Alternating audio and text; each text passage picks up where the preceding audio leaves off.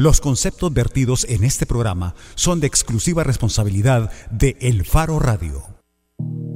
¿Qué tal? Buenas tardes, bienvenidos a El Faro Radio. Soy Karen Fernández y estoy en compañía de Ricardo Bacrano, Oscar Luna y Nelson Rauda. Feliz tarde a todos. ¿Qué Hola. tal, Oscar Luna? Buenas Bien. tardes, espero que a nadie lo estén allanando ahorita. Bueno, a menos que sean criminales. pues. Sí, de hecho, estábamos proponiendo como enunciado del programa para esta sección algo como tuitea ahora o asumiremos que esté Nadán. Bueno, sorprendido, sorprendida sociedad salvadoreña o no. Cre- Creo que fue mejor el chiste del padre Toño, Karen, pero vaya. O sea, El, el tuit del padre Toño. fue genial.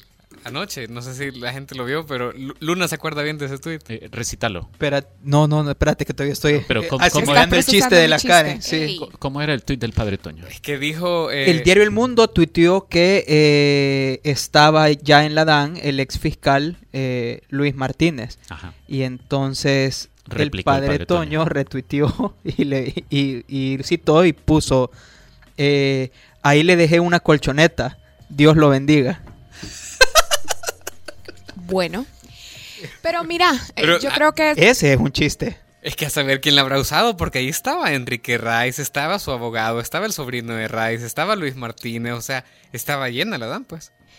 Bueno, con este rato de distensión vamos a invitarlos a que participen en el programa porque en los siguientes bloques, en el siguiente bloque vamos a dedicarnos a revisar eh, detalles sobre eh, las capturas del día de ayer y también vamos a aprovechar para hablar sobre el caso Mecafé y el expresidente Mauricio Funes. Así es que si quieren participar, 2209-2887 o a través de redes sociales. ¿Y en el bloque que va a seguir después de ese? Y en el bloque que va a seguir vamos a hablar sobre ¿Cómo las radios se pueden quedar sin música? Exactamente, o la sin alguna música. Música. Me la pregunto si alguien posibilidad- habrá crecido sin escuchar música en las radios. Mm, no creo. No, mira, yo creo que Pero buena es una parte de nuestra socialización musical pasa por las radios y obviamente Sí. por la televisión. ¿Por qué van a llenar las radios? No, no, no. Ah, Pero quizá No, voy a ya nos van a explicar eso. contar un resumen. Tiene que ver con eh, las radios salvadoreñas que durante años no han pagado derechos por la reproducción de la música y ahora ya hay una medida que prohíbe sobre la reproducción de un catálogo, entiendo, de más de 21 mil canciones. Así es que de eso vamos a hablar en Bajo la Lupa. Y vámonos a una pausa. Recuerde que puede comunicarse con nosotros al 2209-2887, por WhatsApp al 72766942, a nuestras redes sociales, arroba el Faro Radio en Twitter, la cuenta del Faro en Facebook y recuerde que la sección La Portada es gracias a Digicel. El Faro Radio. Hablemos de lo que no se habla. Estamos en punto 105. Maestrías UTEC.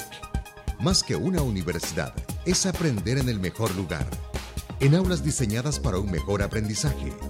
Un campus conveniente por su excelente ubicación y amplitud. Estudia una maestría en la universidad que impacta en la sociedad. Inscríbete hoy en las maestrías, Banca y Finanzas, Administración Financiera, Administración de Negocios, Universidad Tecnológica de El Salvador. Si siempre quisiste manejar tu propio robot gigantesco a control remoto, tu ADN es joven adulto. Punto 105. Solo éxitos.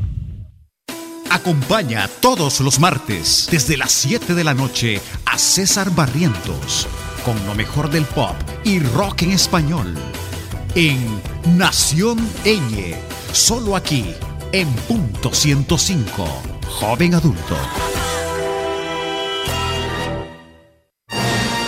Si sientes que la fuerza te acompaña, tu ADN es joven adulto. Punto 105. Solo éxitos. La portada en el Faro Radio. Mire, lo que sucede es que hay una confusión, ¿verdad? Cuando se elige al fiscal, se piensa que el fiscal tiene dueño, ¿verdad? Independientemente del funcionario, el fiscal que sea. Pero eso no es así. Llegar a decirle qué puede hacer el fiscal o por dónde se tiene que ir es una falta de respeto al funcionario. No puede ocurrir. Y son niveles de presión. A eso me estaba refiriendo yo. Bueno, lo que estábamos escuchando eran declaraciones que esta mañana dio el fiscal general de la República, Douglas Meléndez. Y en particular se estaba refiriendo a las capturas que se realizaron el día de ayer por la tarde. Fue capturado, recordemos, el empresario Enrique Rice. También fue capturado el ex fiscal de la República, Luis Martínez. Y además fueron eh, detenidos Hugo Blanco Rice, sobrino eh, de Enrique Rice, Julio Arriaza, ex fiscal, ex jefe fiscal de intereses de la sociedad, Luis Peña, abogado de RAIS, y también esta mañana Romeo Aurora Yamatei, ex juez de paz y recordamos también ex candidato a fiscal general. Y además hay una lista todavía más larga de nombres. Sí, eh, o sea, eh, básicamente ese es el, resumen de las capturas. Eh, el caso involucra una red de corrupción judicial en la que básicamente estaban eh, los intereses del señor Rice y el fiscal Meléndez lo ha descrito como que ellos usaron la fiscalía como un despacho particular de abogados, pagaron sobornos, entendemos por las declaraciones del fiscal que los sobornos se pagaron en específico un perito en un caso que se tramitó en el juzgado noveno de paz. Y el caso era contra la señora eh, Claudia María Herrera Calderón y su esposo Mario Calderón, que fueron socios de Rice y luego cayeron en enemistad con él y luego se vieron involucrados en un montón de situaciones. Por ejemplo, eh, Claudia está eh, actualmente peleando una condena que tuvo en un tribunal de Sonsonate por una licencia falsa y todas estas son acusaciones hechas durante el periodo de Luis Martínez. Y eh, este perito que, al que le habrían pagado el soborno, y, eh, este es el delito por el que se. Esta es la, situación por la que se le acusa de soborno al señor Enrique Rice. Le están. Eh, el perito está fuera del país, está prófugo, es una de las capturas que hacen falta. y bueno, creo que vamos a ir. Hasta que tengamos un requerimiento que tiene que presentarse el jueves en, en algún tribunal de San Salvador, vamos a tener un poquito más claro el panorama de cómo están involucrados todos ellos, pero por la historia entre Rice y, los canadienses y eh, Luis Martínez, eh, creo que tenemos bastante eh, más el contexto de lo que podemos estar esperando. Bueno, y justamente porque queremos explicar más detalles sobre lo que pasó ayer, pero también sobre lo que pasaba la semana pasada e incluso el fin de semana en el proceso de allanamientos, eh, en un caso que la Fiscalía estaría eh, investigando que vincula a el expresidente Mauricio Funes y a mi café, también empresario y amigo del expresidente. Hoy está aquí con nosotros Efren Lemus, periodista del Faro. Hola, Efren. Hola, Karen. Buenas tardes a todos. Bueno, queremos hablar, eh, aprovechando que Nelson y Efren están aquí, sobre eh, la actuación de la Fiscalía en estos casos que son casos diferentes. Efren, ¿podrías explicarnos eh, a partir de qué empieza la Fiscalía este proceso de investigación Mecafé ¿Cuáles son los indicios en los que la Fiscalía va a basar estos allanamientos que hizo la semana pasada e incluso el sábado por la noche, el fin de semana? Sí, bueno, mira, yo creo que sobre este caso hay que hacer varias aclaraciones porque por la, digamos, lo complicado de las diligencias, este, la gente algunas veces se confunde y creo que hay mucha información dispersa alrededor del caso. Yo creo que lo primero que, hay, que es importante recordar es que la sección de probidad de la Corte Suprema de Justicia ordenó una investigación por enriquecimiento ilícito contra el expresidente Funes, que allí tendríamos el caso número uno, un caso de enriquecimiento ilícito por la vía civil. Eh, luego, eh, el miércoles de la semana pasada, la Fiscalía allanó las empresas de Mecafé eh, dos, de las diez empresas de Mecafé, estamos hablando de Mecafé SADCB, una empresa creada en 1985, y de COSACE SADCB, la principal compañía contratista de seguridad, eh, y donde eh, la Fiscalía utiliza un argumento para solicitar esos allanamientos. Le dice al juez quinto de paz, a la jueza, perdón, que tiene una investigación penal abierta por enriquecimiento ilícito, por peculado, por malversación, eh, y por posibles actos arbitrarios. Entonces aquí ya tenemos un segundo expediente. Creo que eh, es de hacer énfasis en eso, que son dos cuestiones diferentes, ¿verdad? Y creo que también es importante aclarar y decirle a la gente que la apertura de un expediente de investigación penal no significa que necesariamente esta persona va a llegar a, eh, se va a abrir o terminar un proceso en un juzgado. Eh, los allanamientos son parte de las diligencias previas establecidas en las leyes penales para recolectar información alrededor de determinados delitos. Eh, de hecho, hay casos donde la Fiscalía ya ha realizado allanamientos y que no se ha presentado a, a los tribunales por diversas razones. Efren, y para visualizar entonces lo que vendría después, en el caso de que producto de los allanamientos la Fiscalía encuentre suficientes evidencias para sustentar estos delitos, ¿qué es lo que sí se viene?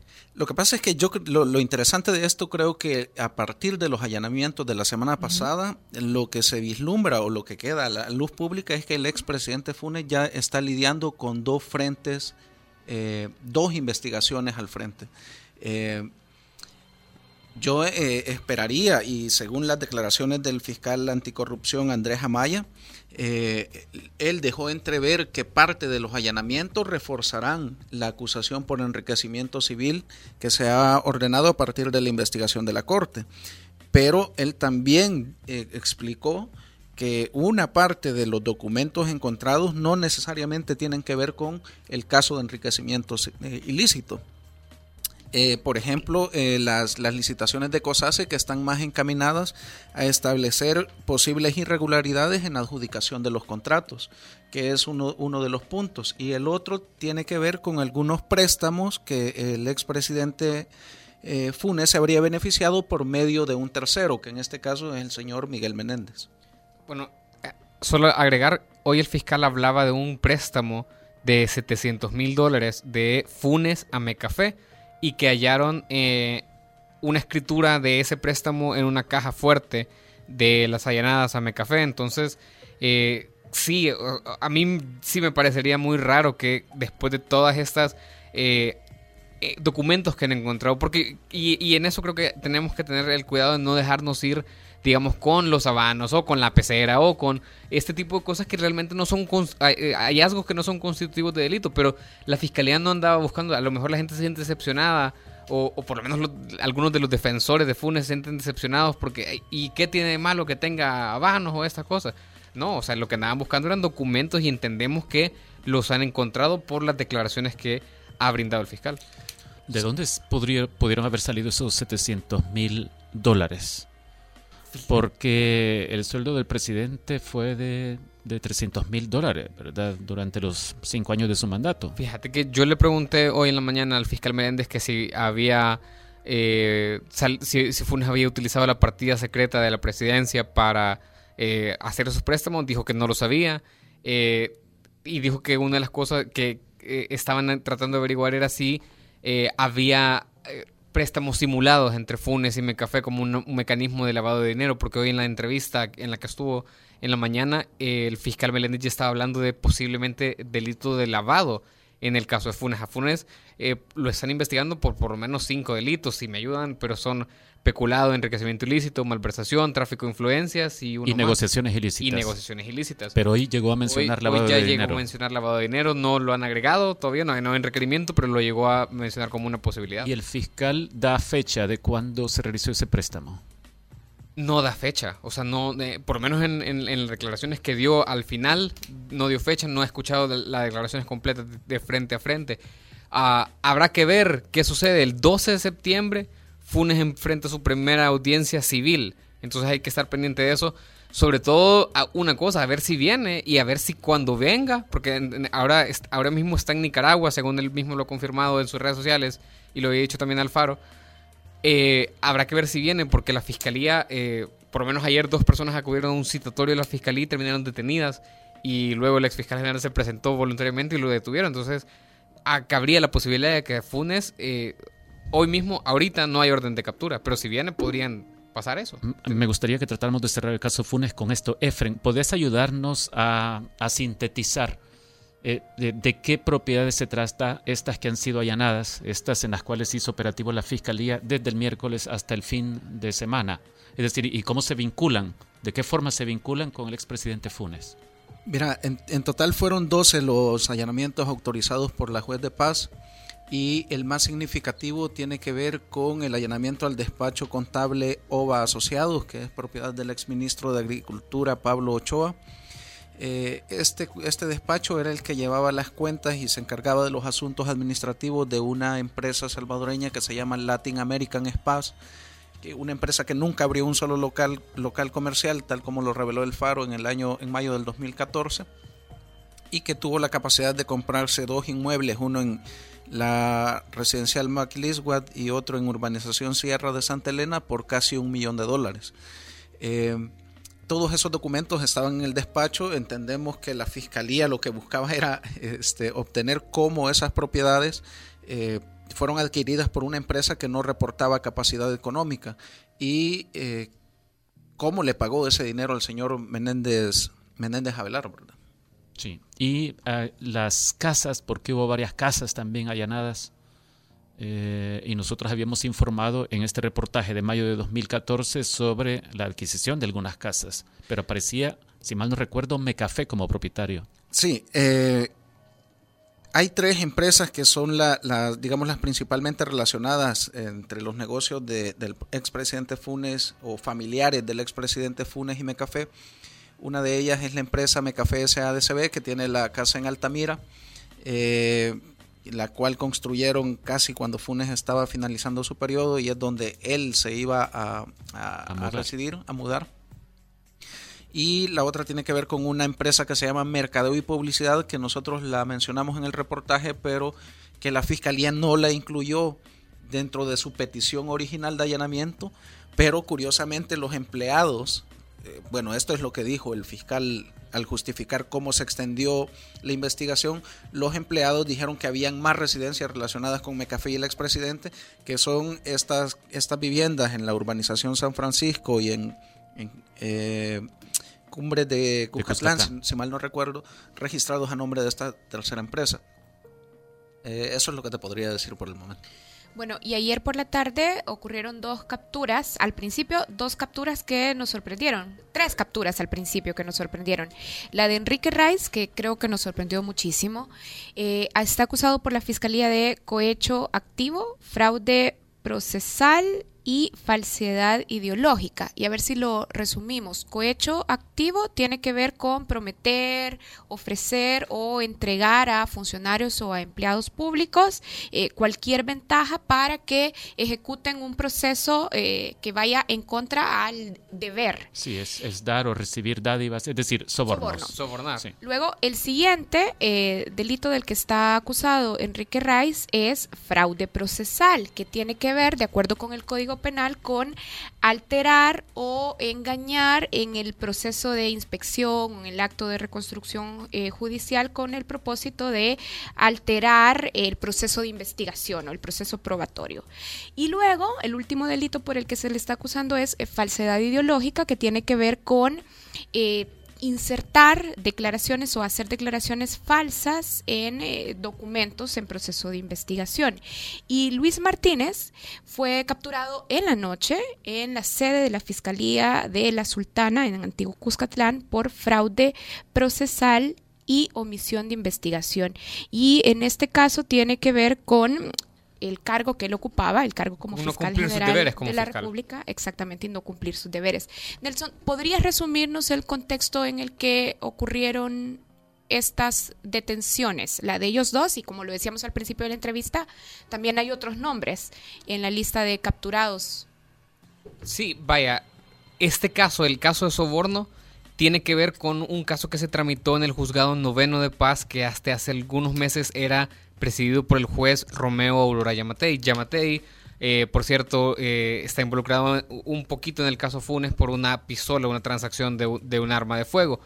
Eh, pero en este caso, lo que dice la fiscalía es que el equipo de abogados de Enrique Rice, entre los cuales hay dos detenidos, el señor Luis Peña y el señor Wilfredo Ernesto Gutiérrez, se les arreglaron, se ingeniaron para llevar una denuncia al noveno de paz.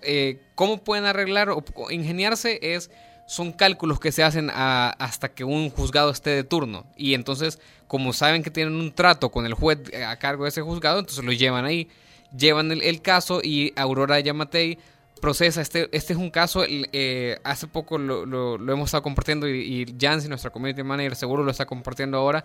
Eh, fiscalía acusada a pareja vinculada a Enrique Rice de lavar 10 millones de dólares. Este es el caso en el que el, fiscal Meléndez asegura que Enrique Rice, junto con su equipo de asesores, pagaron un soborno, por lo menos con la acusación de, de, sobornaron a un perito que eh, fabricó unas pruebas que, son las que sostienen el caso, fabricó un, pruebas financieras. Este, este estaba a cargo de la unidad de investigación financiera de la fiscalía, que en ese momento era presidida por el señor Tobías Mengíbar. Tobías Mengíbar, la gente lo recordará porque es el, señor que estuvo a cargo de la investigación penal contra el expresidente Francisco Flores, fallecido. Entonces, eh, el, caso, ah, por el momento entiendo que no hay una orden de captura contra Tobías, pero por lo menos son hechos que sucedieron bajo su supervisión. Y eh, básicamente es eso. Eh, Claudia Calderón y, Mario Calderón son personas que se volvieron enemigas de Enrique Rice después de haber sido eh, socios de él durante muchísimo tiempo. Y eh, este es uno más del ramillete o del rosario de, juicios que se abrieron en la investigación Martínez y que poco a poco han venido sufriendo reveses penales una vez Martínez dejó su cargo como fiscal. Cuando el fiscal eh, Douglas Meléndez tomó el cargo en enero de este año, recuerdo que dijo que había encontrado una serie de irregularidades ahí, ¿verdad? Hoy dio algunas declaraciones que, que, a mí me parece que apuntan hacia, hacia eso y hay que escucharle fiscalía se ha manipulado muchos casos, muchas situaciones. Se ha dejado de investigar o se ha investigado para afectar a ciertas personas. A eso me refería. ¿Por qué digo que me lamento? Porque no es fácil para un fiscal general procesar, ¿verdad?, a su colega que, acaba de salir de la institución. A eso me refiero. A propósito de, la, de la declaración del fiscal, yo solo quiero compartirles un dato. El fiscal arrestado el día de ayer, eh, Julio Arreaza, que es el jefe de intereses de la sociedad, eh, en el año 2001 perteneció a la unidad anticorrupción cuando se presentó el caso por defraudación al Banco de Fomento Agropecuario, en que los implicados, los procesados en ese momento eran Raúl García Prieto, Héctor Cristiani y Enrique Raiz. Entonces el jefe inmediato del señor Arreaza capturado ayer era Douglas Meléndez en ese momento. Bueno, vuelven a coincidir los nombres. Ya a la gente también le recordará a Julio Raza porque fue el fiscal que supervisó el fracasado caso de los amaños de fútbol, que todos fueron sobreseídos. Julio Raza fue ese fiscal también, el que perdió ese caso. Y Julio Raza también estaba metido en el caso del Troll Center, ¿verdad? Sí, sí. Eh, también él estaba... Eh, o sea, es un personaje muy relevante este, al que ahora el fiscal Meléndez involucra con esta red de, de corrupción. Era un jefazo, o sea, y eso involucra eh, verticalmente a, toda, la, fiscalía. Pues era una persona que tenía mucho poder en la institución y que por lo tanto eh, yo no creo que las investigaciones se detengan con Julio Arraza, porque si lo sabía Julio Arraza, seguramente lo sabía mucha gente del mismo nivel de poder que él tuvo en la fiscalía 2012-2015. Bueno, tenemos que hacer una pausa, pero yo creo que van a coincidir conmigo en que las reacciones del expresidente Mauricio Funes en Twitter inverosímiles, definitivamente. Así es que si usted no lo ha estado siguiendo, yo creo que le han hackeado la cuenta desde hace como dos años. esperemos, esperemos porque solo eso podría explicar ese nivel. Ahora sí vamos a hacer una pausa. Gracias a Efren por habernos acompañado. Gracias. Bueno, hacemos una pausa, ya regresamos y cuando regresemos vamos a hablar sobre ¿se va a quedar la radio salvadoreña sin música? Ya volvemos. El Faro Radio. Hablemos de lo que no se habla. Estamos en punto 105. Maestrías UTEC. Más que una universidad, es aprender en el mejor lugar. En aulas diseñadas para un mejor aprendizaje un campus conveniente por su excelente ubicación y amplitud. Estudia una maestría en la universidad que impacta en la sociedad. Inscríbete hoy en las maestrías, Banca y Finanzas, Administración Financiera, Administración de Negocios, Universidad Tecnológica de El Salvador.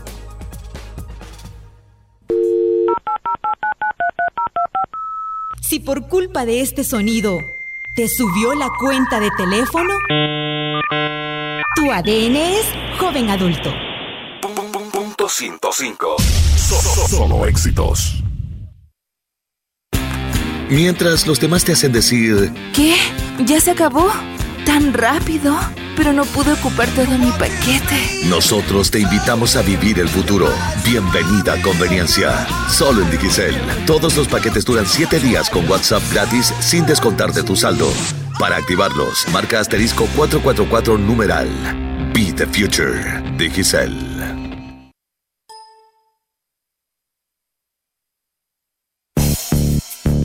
Al cierre es noticias, reportes de tráfico, entrevistas, música, salud, tecnología y más. Al cierre, tu revista informativa de la tarde. Escúchala de lunes a viernes de 5.30 a 7 de la noche en las voces de Marielo Saquino y Mario Pacheco. Solo aquí en punto 105. Si al escuchar este sonido sabías que podías contra el mundo, tu ADN es joven adulto. Punto 105. So- so- Solo éxitos. Bajo la lupa en el Faro Radio. Vamos de regreso en el Faro Radio. Quiero presentar a nuestro invitado. Está con nosotros Pablo Buitrago. Él es director general de ASAP EGC, que es la Asociación Salvadoreña de Productos de Fonogramas y Afines, entidad de gestión colectiva. Hola Pablo, gracias por acompañarnos en el Faro Radio. Hola, gracias a ustedes por la invitación. Bueno, y dije bien el nombre, ASAP EGC, ¿verdad? ¿Qué es la ASAP EGC? Eh, la, la abreviatura es la correcta. El, el nombre completo es un poco complicado. Eh, significa Asociación Salvadoreña de Productores de Fonogramas y Afines, entidad de gestión colectiva. ¿Y a qué se dedica la ASAP EGC? ¿Cuál es eh, su misión, su trabajo?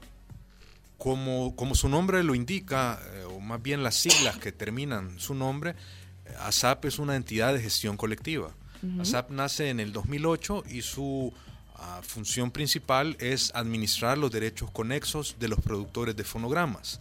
Con el tiempo, ASAP EGC, además de la administración de los derechos conexos de los productores de fonogramas, administra también los derechos conexos de los artistas, intérpretes o ejecutantes, de manera que la administración se extiende hacia todos los titulares de derechos conexos en el ámbito musical.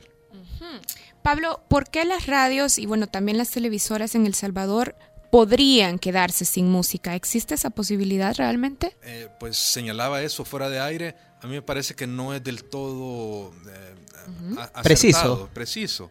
Eh, realmente lo último que nosotros quisiéramos es que eso sucediera.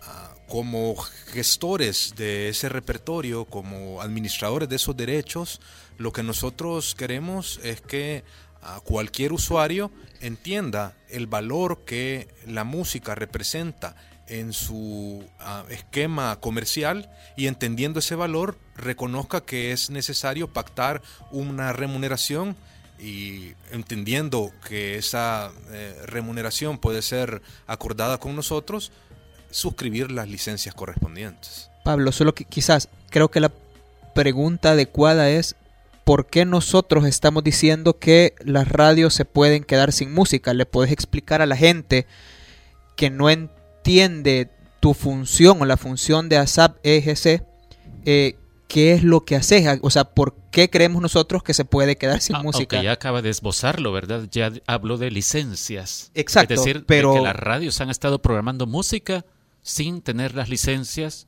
sin pagar los derechos por la utilización de, de esas obras. Sí, como les explicaba hace un momento, ASAP surgió en el año 2008.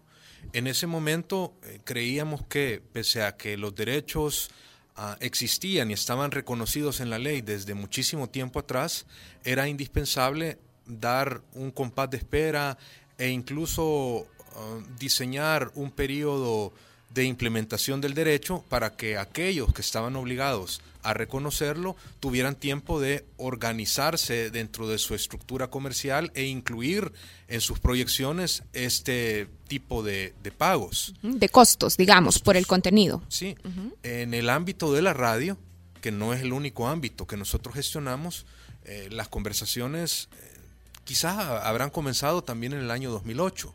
No puedo ah, señalar que esas conversaciones hayan sido fluidas durante todo este tiempo, han sido intermitentes. Pablo, ¿con quién eh, son estas conversaciones? ¿Quién era el interlocutor de ASAP EGC en busca de que se reconocieran los derechos eh, sobre la música en este caso? En el año 2008 lo que hicimos fue notificar mediante el envío de una nota a cada uno de los eh, propietarios de las estaciones de radio. Eh, en ese momento no tenía ninguna trascendencia si estos pertenecían o no a algún tipo de asociación, sino que simplemente lo que queríamos es que todos lo conocieran. Eh, luego, como la mayoría de ellos estaban agremiados, iniciamos conversaciones con eh, eh, la asociación que lo representaba. Con ASDER. Con ASDER. Eh, con algunos otros que no estaban representados y eso permaneció durante aproximadamente ocho años. Al finales del año pasado, e inicios de este, decidimos presentar ya de manera más formal peticiones prejudiciales, es decir, presentar solicitudes de conciliación. Eh, ya antes habíamos intentado con solicitudes de mediación que no tenían tanto la connotación judicial, pero que sí servían para generar un espacio de conversación. Eh, y mm, solicitamos que se citara aproximadamente a otras eh, cinco sociedades propietarias de medios de comunicación. Esto ya en juzgados de lo civil en juzgados de paz. En juzgados es una cuestión prejudicial, no es eh, más que una forma de tratar de evitar un conflicto, un futuro conflicto. ¿Y qué solicitaban ustedes en esas conciliaciones? ¿Cuál es la demanda de ASAP EGCP en, en ellas? Básicamente lo que nosotros señalábamos era la utilización del repertorio que nosotros gestionamos y la necesidad de... Eh, negociar los términos de una licencia de uso para que esa utilización pudiera continuar de acuerdo a los parámetros legales. ¿Y qué pasó? ¿Cuál fue el producto de esas, eh, esas sesiones de conciliación? Eh, en algunos casos nos reunimos con eh, los abogados, en otros casos ni siquiera llegaron, pero en general el resultado fue negativo porque no pudimos llegar a ningún acuerdo con nadie. simultáneamente tuvimos algunas reuniones con ASDER, a nivel de junta directiva, a nivel de dirección ejecutiva y eh, debo decir que la relación siempre fue y siempre ha sido cordial. O sea, todos entendemos que este es un asunto que debemos solucionar. Lastimosamente nunca hemos podido trascender de las buenas intenciones y llegar a un acuerdo real que nos permita seguir adelante. Hasta ahora no hay ningún acuerdo para reconocimiento de, derechos o para pago de licencias con ninguna de las radios. Eh, ASAP como gestora de los derechos conexos no tiene ningún acuerdo ah, con las con, la gremial y eh, hasta siento quizás un poco de pena mencionarlo, la única radio que tiene un acuerdo con nosotros y lo tiene desde hace eh, al menos tres años es, eh, es la radio de la Fundación Ágape. Ellos eh, atendieron el llamado, nos pidieron explicaciones, entendieron que de ah, continuar su utilización de este repertorio debían reconocer el aporte que este, ah, brindaba a su modelo de negocio y acordamos con ellos la firma de una licencia y esa licencia está vigente desde hace bastante tiempo. Para que la... Perdón, dale, dale, dale. Para que vayamos entendiendo eh, qué es lo que está en pugna específicamente, ¿nos podés explicar el marco legal en el que ustedes se apoyan para, eh, para impulsar este, este esfuerzo? Sí, eh, nosotros gestionamos como les decía, derechos conexos. Los derechos conexos surgen, ah, tratando de explicarlo en términos sencillos, a partir de la fijación en cualquier tipo de soporte de una obra y le brinda derechos al que la fijó, es decir, al productor del fonograma eh, o de la fijación y a quien la interpretó. Eso significa al artista, eh, y además a quien la ejecutó, eso significa al músico. Entonces, los propietarios de los derechos conexos son las disqueras. Las disqueras tienen como productores de fonogramas parte de los derechos conexos. La otra parte le corresponde a los artistas, ya sea intérpretes o ejecutantes. O sea, si alguien pone Silly Love Songs, eh, una parte va para Emmy vía Parlophone y la otra parte va para Paul McCartney, por ejemplo. Exactamente. Pero, pero ¿en qué ley se están basando? Eh, bueno, hay eh, una infinidad de instrumentos legales que pudieran servirnos. Pero ya en términos solo de legislación secundaria, nos basamos en la ley de propiedad intelectual y, pues, ¿por qué no decirlo?, en el Código Penal. Bien, ahora, como no se ha logrado entonces un acuerdo de licencias, como nos estaba diciendo, ¿en qué posición queda eh, la música que forma parte de este repertorio que ustedes están gestionando? Y para complementar la pregunta, ¿cuál es el repertorio de cuántas canciones hablamos y eh, a quiénes representa, como para que la gente se haga una idea? Sí, nosotros, eh, el repertorio que gestionamos tiene su origen en dos fuentes. Una, digamos, directa, que es aquel repertorio que proviene de nuestros socios directos, eso significa de las compañías discográficas que en este momento eh, las mayoritarias son eh, Sony, Universal y Warner, porque EMI hace un par de años fue absorbida en parte, en su mayor parte por Universal y en una pequeña parte por Warner. De manera que son ellas las que, ese repertorio, el que a través de sus sellos y subsellos eh, se publica, eh, el que forma parte de ese origen directo. El otro origen que nosotros tenemos es a partir de los convenios de representación recíproca que firmamos con otras entidades de la misma naturaleza. Eso significa que si, por ejemplo, en Argentina hay un repertorio local importante que detectamos está siendo utilizado en El Salvador, a efecto de poder gestionar esos derechos, firmamos un convenio de representación con eh, la entidad argentina y eh, a través de ese convenio representamos también ese repertorio. Además, nosotros formamos parte de una federación internacional eh, cuyo nombre por sus siglas en inglés es IFPI o IFPI. Y en IFPI están agremiados alrededor de unos 1.200 productores alrededor del mundo. Eso significa que eh, la representación puede alcanzar, diría yo, un 98% de la música comercial que en el mundo existe. Ojo, no quiero decir con esto que no haya música que no esté gestionada. Hay música que artísticamente tiene eh, su, valor, pero que comercialmente no tiene ninguna trascendencia. Y podrán encontrar ustedes si buscan música que suena bien, pero que no eh, es reconocida ni no tiene ningún valor agregado comercialmente hablando. Entonces, ese repertorio, que es eh, la pregunta a la que Oscar se sumaba, ese repertorio, ¿qué pasa? Como no hay acuerdos de licencia, como no se han logrado acuerdos de licencia ni con Aster ni con otras radios o televisoras, ¿qué pasa con esa música ahora? La ley de propiedad intelectual, eh, entre la serie de derechos que le brinda a los productores y a los artistas, eh, da la posibilidad de autorizar o prohibir la comunicación pública de ah, los fonogramas. ¿Ese repertorio entonces está prohibido ahora para ser difundido en la mayoría de radios salvadoreñas, por esto que nos está diciendo Pablo? Depende de cómo lo vean, porque si yo les digo que por ley nadie puede válidamente comunicar al público comercialmente si no tiene una autorización. Si no hay licencia. Si no hay licencia no se puede hacer, eso es lo que dice la ley. Sí. Eh, independientemente de que nosotros lo autoricemos o lo prohibamos, ya la ley lo prohíbe.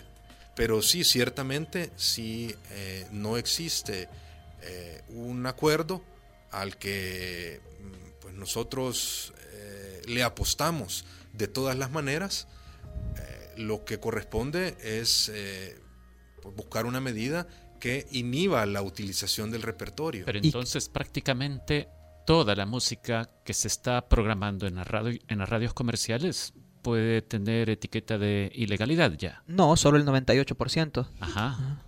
Eh, es, es, ilegal. Lo depende de cómo lo vean. O sea, si yo les digo que ninguna, ninguna uh, fijación de una obra puede ser comunicada al público con fines comerciales. No estoy hablando de fines privados, eso sí. es totalmente válido. Quiero entender por qué tu reserva, por qué no te animas a, a validar la palabra ilegal. Ah, no, porque a mi juicio, aún ese 2%, Ajá. Si eh, quien lo utiliza no tiene autorización, no debería estarlo utilizando.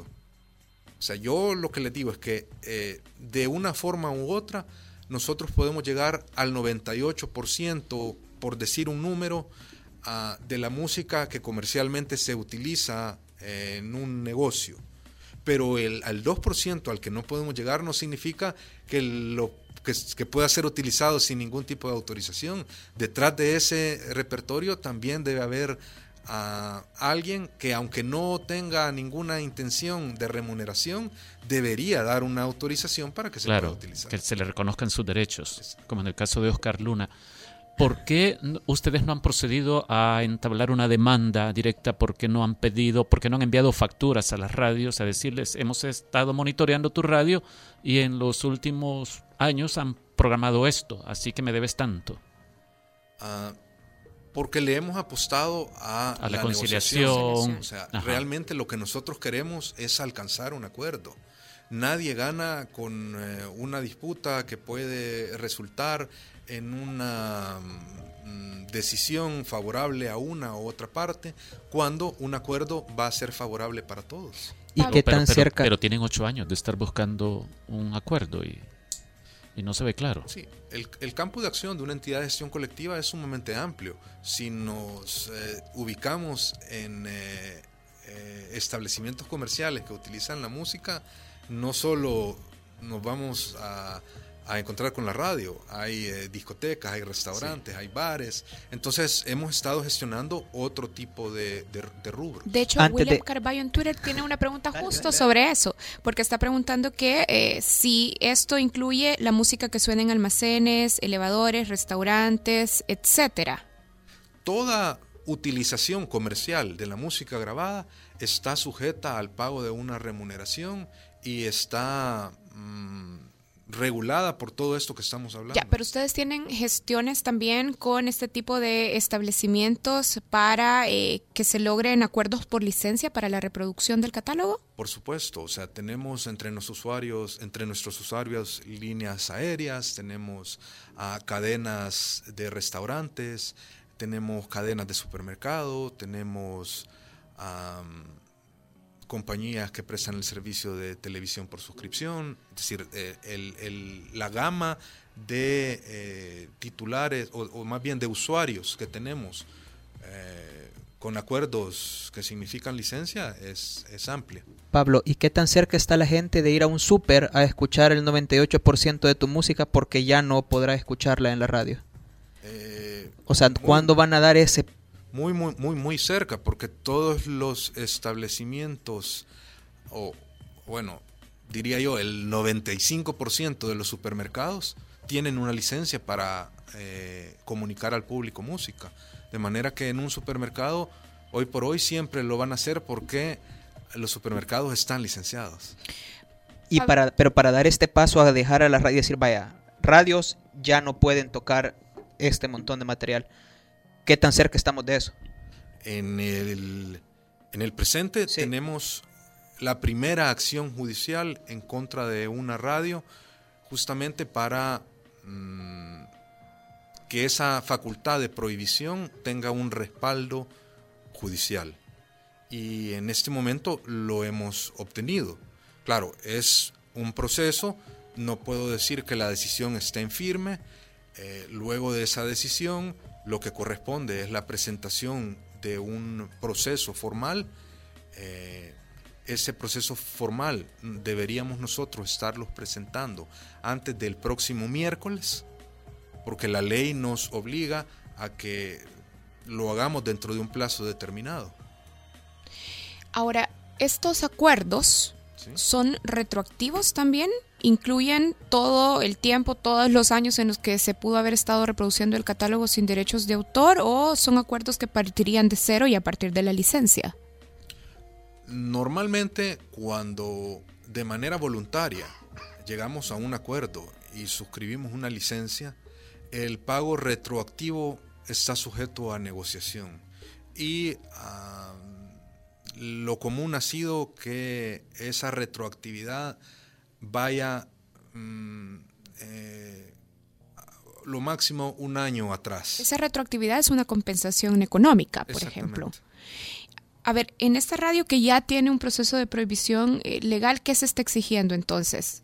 Compensación económica y acuerdo de licencia. No, en este caso lo que nosotros vamos a mm, demandar es el cese de la violación de derechos conexos ah, y el pago de una indemnización por el uso que ya se hizo desde que estamos habilitados a hacer el cobro hasta la fecha. ¿Y de qué radio se trata?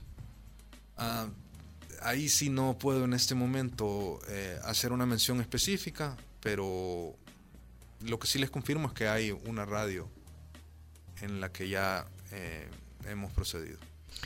Bueno, hoy estamos conversando, entonces hemos estado conversando con Pablo Buitrago, Pablo Buitrago, director general de ASAP EGC, Asociación Salvadoreña de Productores de Fonogramas y Afines, una entidad de gestión colectiva. Gracias, Pablo, por venir al Faro Radio. Gracias a ustedes por tenerme aquí. Karen, una, una, petición. ¿Podría repetir el nombre de la...? ASAP EGC. Ah, ok. Asociación Salvadoreña de Productores de Fonogramas y Afines, una entidad de gestión colectiva. Bueno, muchas gracias, Pablo. Gracias. gracias a ustedes. El Faro Radio. Hablemos de lo que no se habla. Estamos en punto 105. Si siempre soñaste con ser millonario como Rico MacPato, tu ADN es joven adulto. Chicos malos y Punto 105. Solo éxitos. Mientras los demás te hacen decir... ¿Qué? ¿Ya se acabó? ¿Tan rápido? pero no pude ocupar todo mi paquete. Nosotros te invitamos a vivir el futuro. Bienvenida a Conveniencia. Solo en Digicel.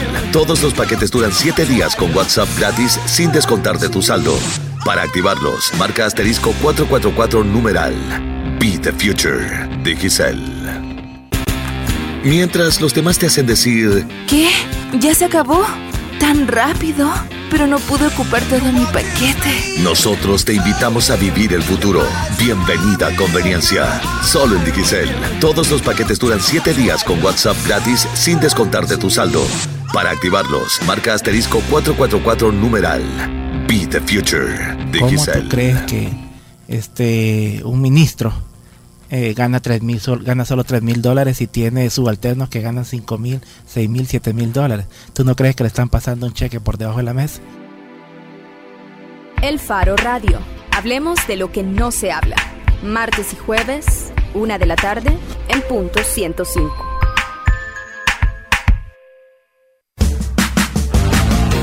Inicia tus mañanas con la mezcla perfecta entre información y diversión.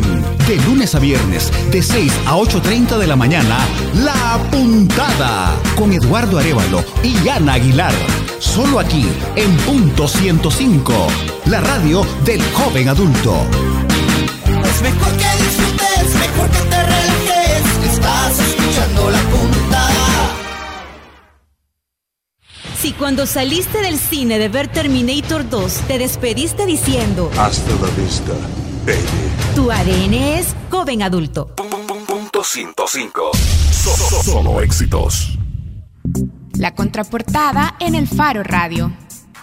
En línea está Cristina Algarra, productora del Foro Centroamericano de Periodismo. Cristina está en línea y otros. Cristina está en línea para contarnos sobre dos actividades que están programadas para esta semana. Hola, Cris. Hola, ¿qué tal Karen? ¿Cómo estás?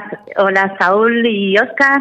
¿Qué tal? ¿Cómo lleváis el programa? Y toma, Nelson Rauda, no te saludó. Qué mala onda. Muy bien, Cristina. Mira, ¿puedes hablarnos de este evento? Son dos, decíamos, pero hablarnos primero de arte y religión, tabúes y fronteras en la sociedad.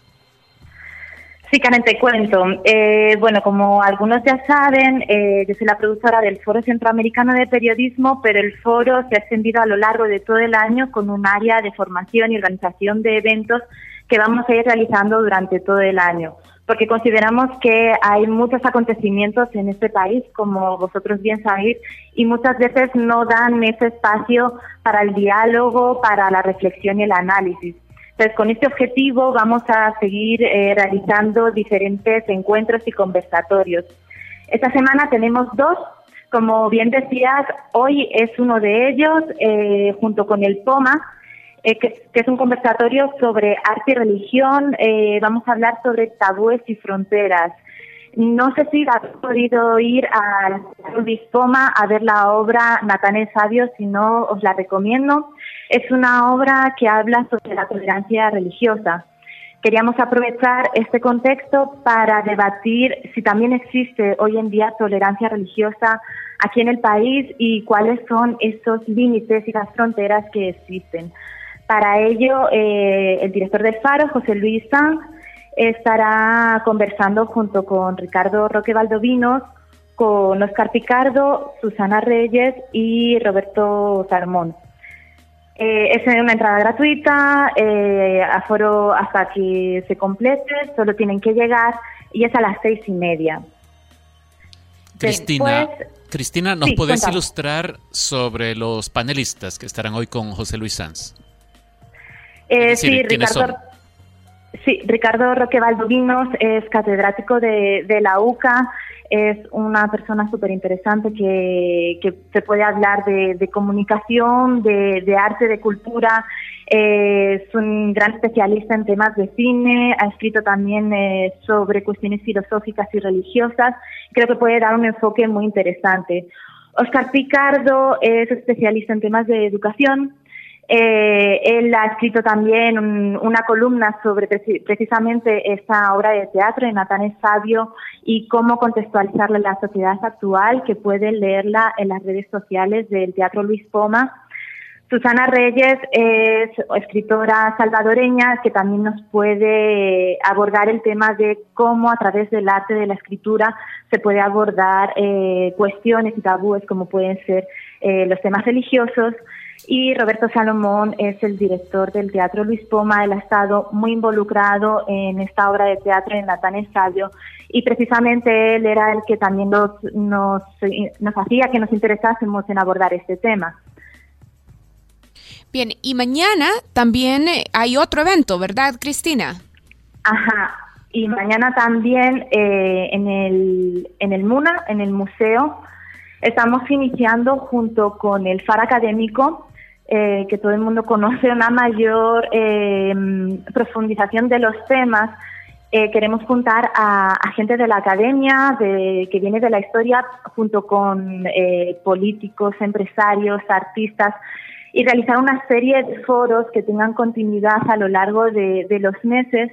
Este va a ser el primero en el que estaremos hablando de, memoria histórica, abordando el tema de la ley de amnistía.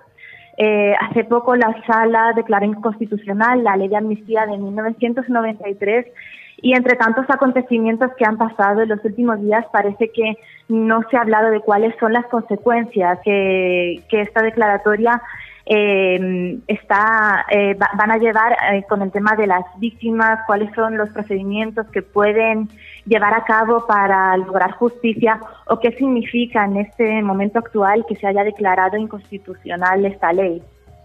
Bien, Cristina, entonces el evento es mañana sobre memoria histórica y ley de amnistía. ¿Nos repetís los generales para quienes quieran asistir al evento de mañana? El de mañana es a las seis y media en el Museo de Antropología. El título del conversatorio es Si ley de amnistía, ¿ahora qué? Bien. También es entrada gratuita y a él hemos invitado al historiador salvadoreño Roberto Turcio, a Arnau Balenas, que es el coordinador del IDUCA, y a Dagoberto Gutiérrez. Eh, para moderar nos estará acompañando Amparo Marroquín, que es catedrática de comunicaciones de, la UCA. Perfecto, Cristina. Entonces, hoy y mañana hay eventos a las 6.30, entrada gratuita. Pero también entiendo, Cristina, que has preparado, has organizado otra actividad para este sábado y para el siguiente sábado.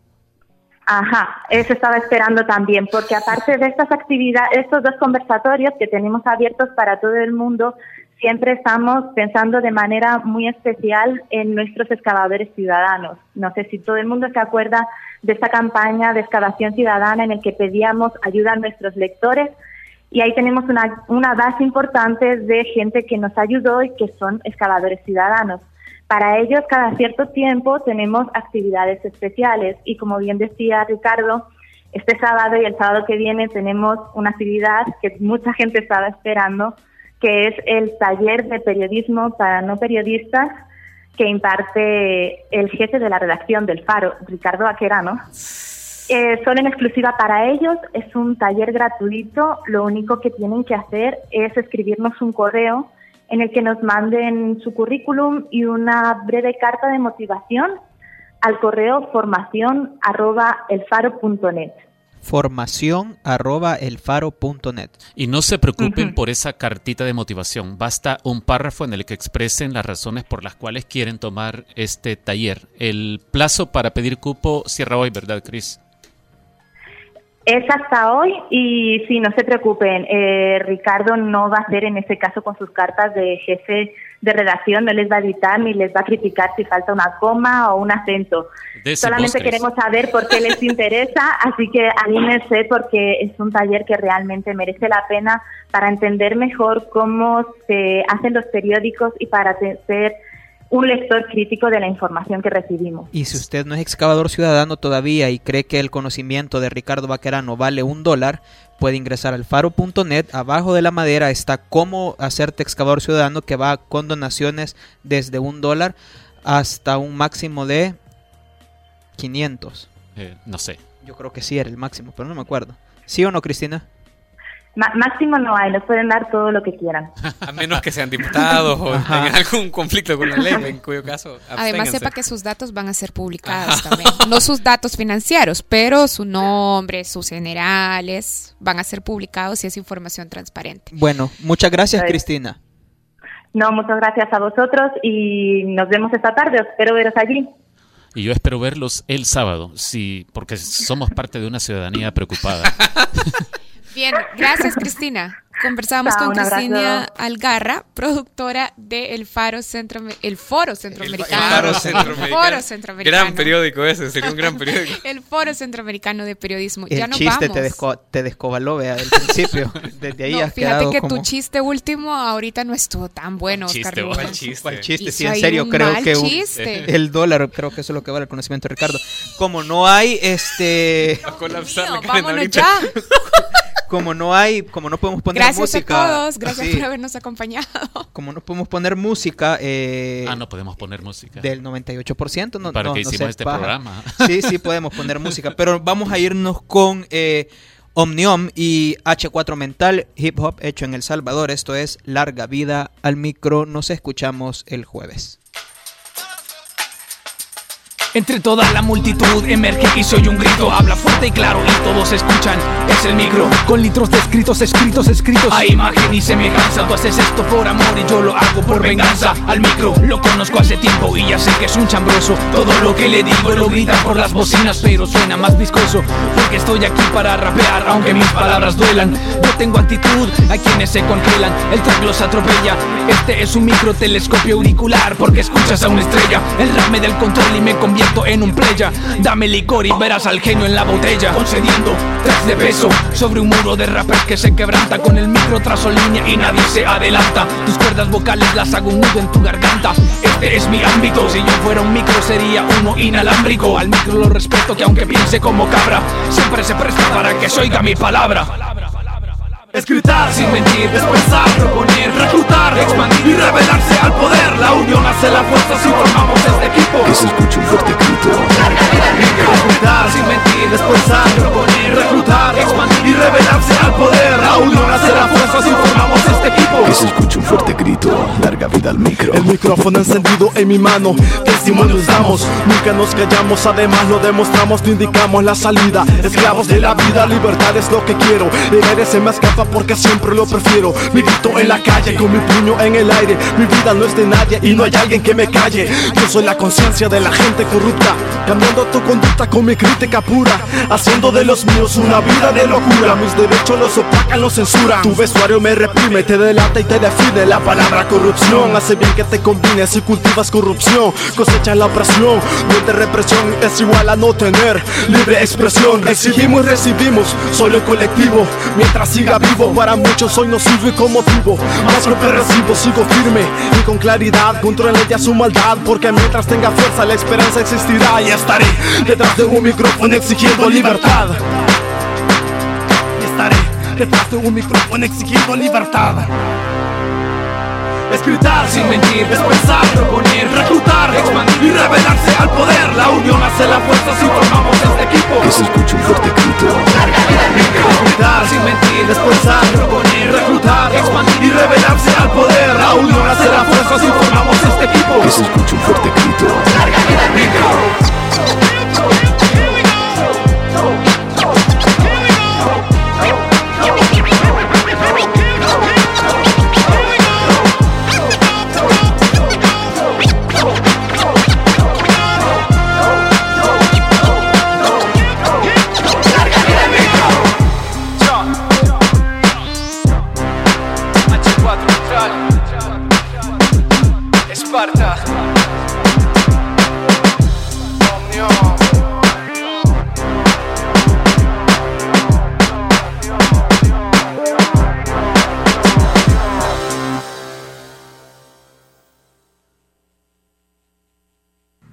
El Faro Radio. Hablemos de lo que no se habla. Escúchanos martes y jueves a la una de la tarde en punto 105.